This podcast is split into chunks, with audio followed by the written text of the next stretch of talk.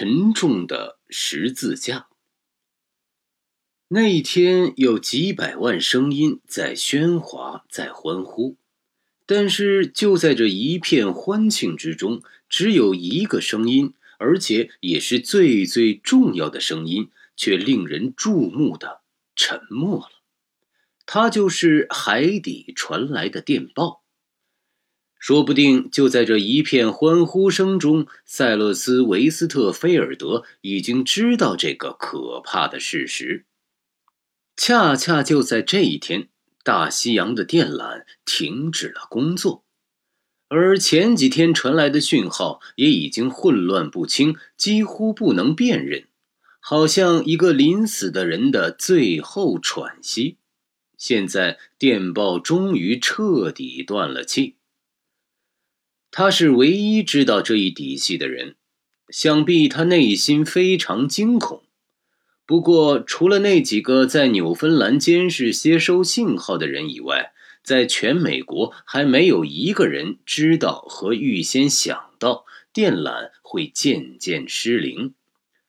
即便是那几个知情人，面对这种日复一日的无度狂热，也会犹豫是否要将这令人痛苦的消息告诉欢呼的人们。但是不久，从电缆传来的消息竟是如此稀少，终于引起了人们的注意。美国原先期待着每隔一个小时就会有消息越过大洋传来。可现在情况并非如此，只是偶尔传来一点模模糊糊、无法核实的音信。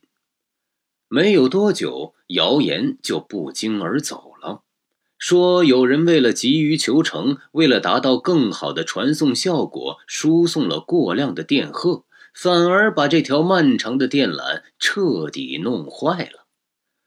但人们还是把希望寄托在排除故障上。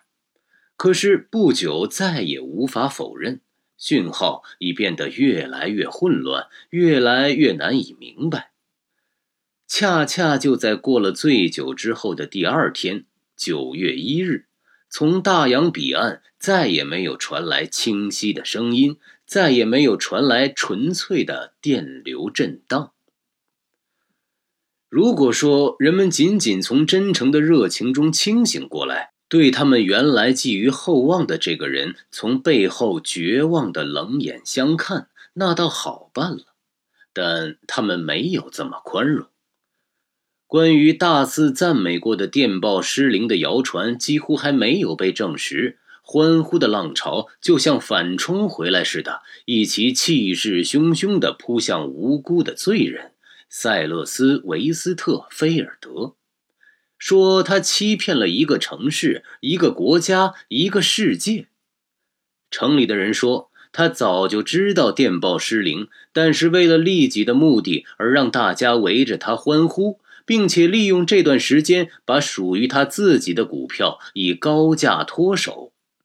甚至还有更恶毒的污蔑也纷纷传开。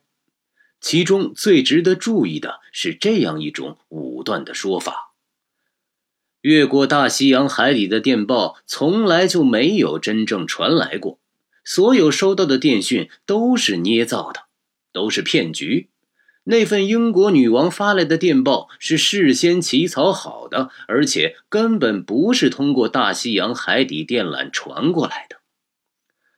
此外，还流传着这样的谣言：在整段时间内。从大洋彼岸传来的电报，没有一条是真正清楚的，而是电报局长们根据猜测，把断断续续的讯号拼凑而成的虚构电文。真正掀起了一场轩然大波，恰恰是昨天欢呼的最响亮的人，现在变得最慷慨激昂、怒不可遏。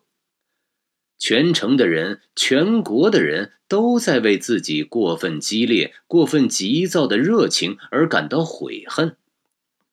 毫无疑问，塞勒斯·维斯特菲尔德成了这种愤怒的牺牲品。